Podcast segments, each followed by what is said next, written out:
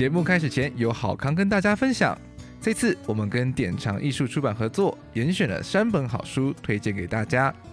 第一本是策展人的工作指南，相信大家现在很多应届毕业生正要筹划你们的毕业展览，如果不知道怎么筹划的话，这本是你最好的入手宝库。第二本呢是圣地亚哥卡特拉瓦关于他的手绘与建筑的所思所想。我一直都非常喜欢圣地亚哥卡特拉瓦的建筑，那他的手绘呢更是灵魂的所在。如果想知道他的手绘是跟他的思考是如何融合在一起的话，绝对可以在这一本书中找到答案。第三本是城市如何运作，从人文学看待城市的十五种观点。是由韩国建筑师于宣准所书写的著作。翻开城市的十五张脸，城市是一个有机体。在这本书中，可以看到非常多有趣，从经济、文化、历史、人文跟科学角度来看不一样的城市。新年拿到满手红包，当然要马上把好书给买下来喽！推荐大家到典藏的网络书店或是典藏的虾皮商店购买。现在两个网站除了都有七九折的优惠外，店主家还有专属的优惠码，再多给你九折的优惠，等于每一本书都可以七折带回家。虾皮的典藏商店呢，专属优惠码是 ARTO 零零二零四 ARTO 零零二零四。如果在典藏的网络书店的话，专属代码就是我们节目名称 ARCHPLUS ARCHPLUS。以上资讯呢，都可以在本集的节目资讯栏中找到。马上买本好书，知性的开启新的一年吧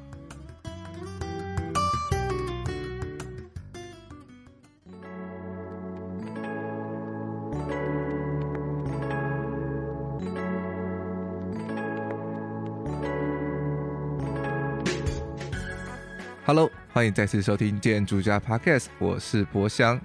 这周的周间，我们很开心的又跟大家一起来拉迪赛啦。我们这周要拉什么呢？相信很多学生可能快要开学，开始在思考一些关于未来人生如何规划，是不是要出国读书的议题。今天我们要延续我们周一跟我们最喜欢的牛年吉祥物牛的话题，一起来聊聊他在德国读什么学校，他上了什么 program。而他的 program 中又有什么样的课程，跟读了什么样的文章？让我们一起来收听本集的节目吧。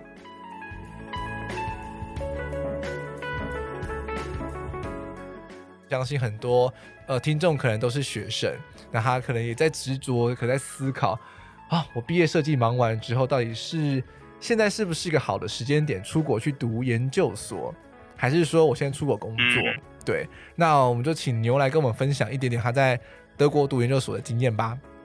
呃，其实我我因为我其实才才刚开始读，我没有很清楚能够刚告诉你研究所跟大学部的差异在哪里。是，但我可以分享一下，就是目前我现在在念的一些 program 的结构或者是课程的方法。是这样，你要先说一下你在你读的是什么学校，然后你读的是什么 program？我读的学校英文叫什么？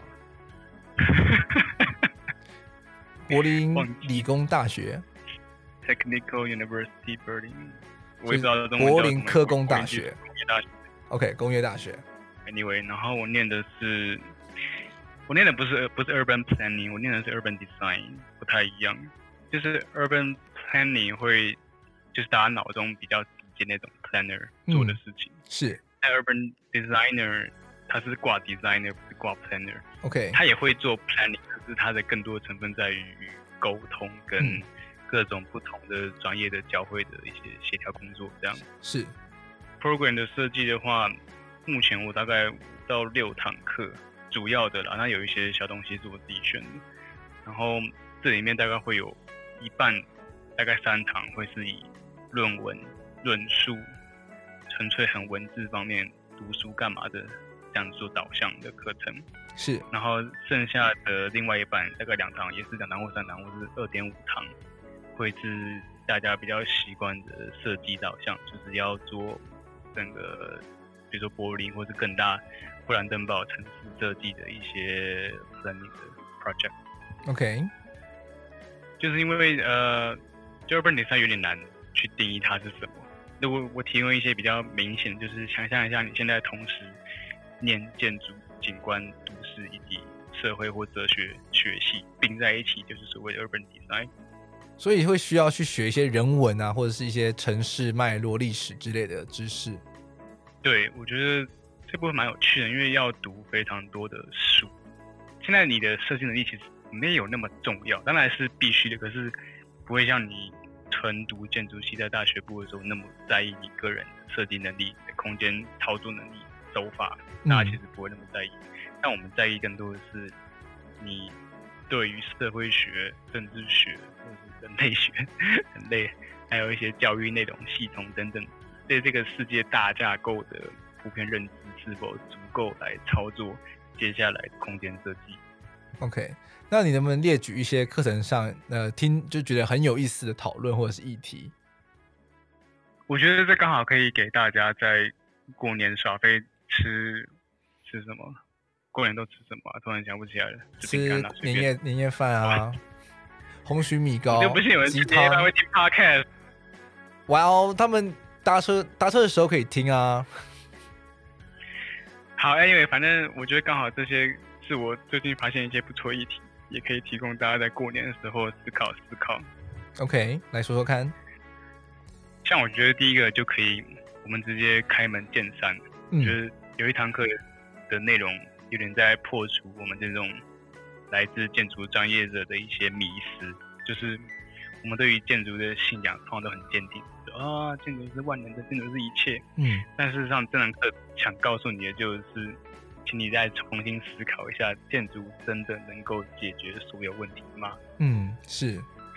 然后，它可能是英文啦，我直接用中文的方式跟大家翻译，就是它里面有提到一些蛮重要的论点，就是其实，在建筑成为建筑师或工程师的呃工作或者是成品之前，事实上它是一个在政治、社会、经济或者是那个全体、城市的一些想法上面所导出来的产品。是，我我再重新讲一次，在建筑师、工程师能够创造建筑之前，事实上是由。政治以及社会学家来决定。你想想看嘛，你你你觉得，因为我们以前都会觉得建筑能够解决社会问题或者是经济问题。是啊，我重新盖一栋建筑就能够创造就业机会啊。嗯，对，我重新盖一个那个什么复合的那个超市，我就能够振兴带动这整个周遭区域的经济，或者是解决一些社会问题。是，但事实上你要思考的是。在你创造这栋建筑之前，事实上这个议题是属于政治或者社会学里面的议题。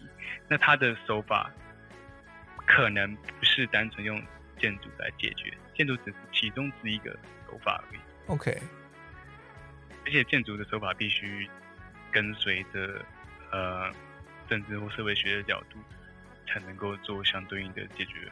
我觉得这也呼应到近年很多大家在做毕业设计的时候，其实，呃，会很直觉的想说，我可以用建筑设计去，呃，不管是对一个社群产生影响也好，或者是对一个区域的经济产生影响也好，然后会把整个题目导向变成是一个比较社会公益性或者是一个社会批判性的角度。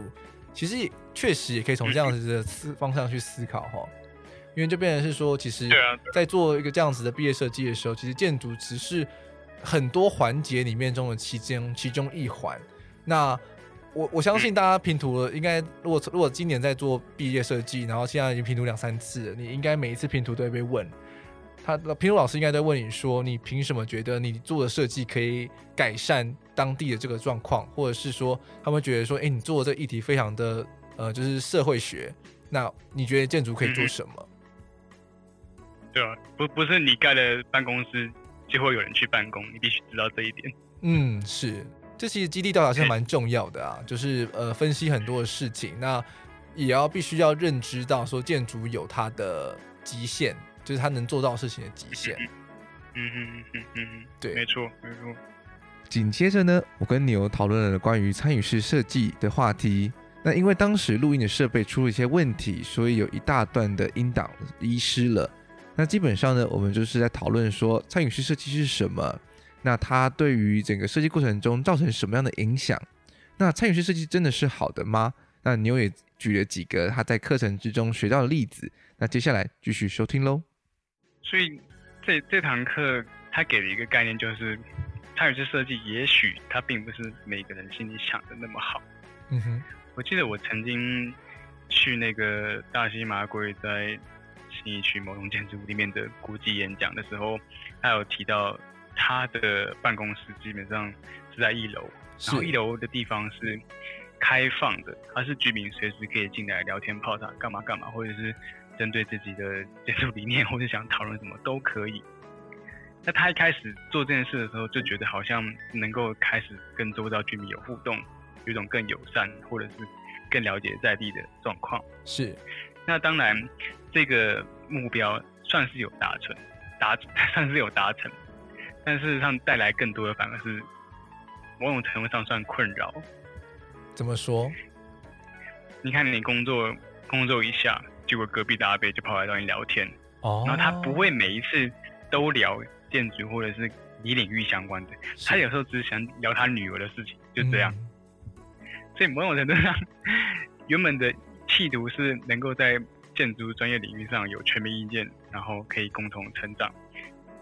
在更多成分上的，在诶，在更多的时间点上，会变成是你只是一个咨询，或者是有点像垃圾桶的存在。哦，就大家觉得说，不管他有什么疑难杂症，都可以来找你解决这样子。对。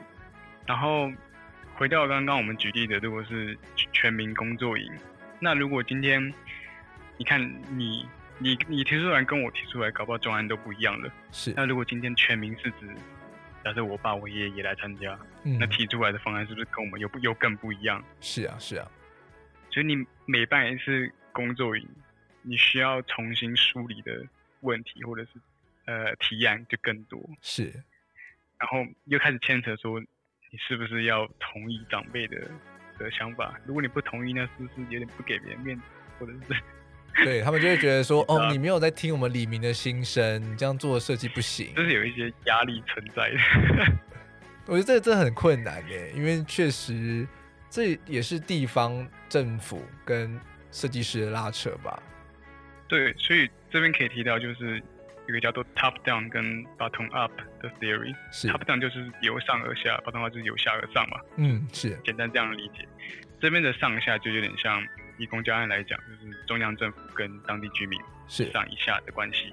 是，所以我这个参与式设计到底是要完全的提供别人，是从居民最下层开始往上面提供意见。然后我到中央最上层的时候，我再把它实践。是，还是我一开始就是中央的理念，我一路传达到最下面，所以下面的人都要照我的做。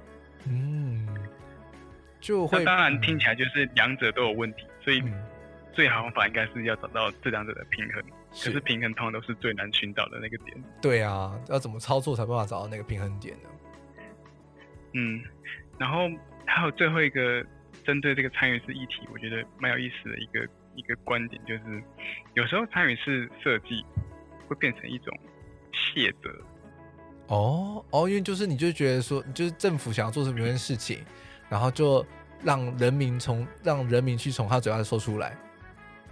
嗯嗯嗯嗯，对，或者是我今天选举的时候，我的我说我的政见就是人民的政见，人民要什么我就做什么。那、哦、那。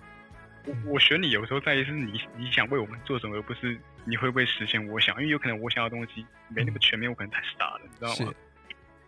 所以，他比如说我继续呃回到选举这个例子，今天我说 人民的意志就是我的意志，所以我的证件就是人民的证件。是，然后我就只是只是纯粹照着人民想要的去做，所以做出来的事情成败与否，责任不在我，在于人民。哦，因为这是你们要的，我只是照做。哇哦，this is deep。我没想想过这件事情哎、就是。嗯，他那句话就只是翻叫做外包责任感。嗯，把责任打外包给出去嘛。反正就是这不是我的知道，我只是做你们想要的啊，不是参与式设计就是要听取民意嘛。嗯，哇，我觉我觉得这两个题目其实真的都很棒，就是提供给听众朋友在春节的时候，如果真的反正搭车塞车，或者是说自己在家里面很无聊的话，可以思考思考看看，应该会对于不管在做一些案子啊、设计啦，会有一些新的想法。好那我们谢谢牛在德国的连线报道谢谢牛。不会不会。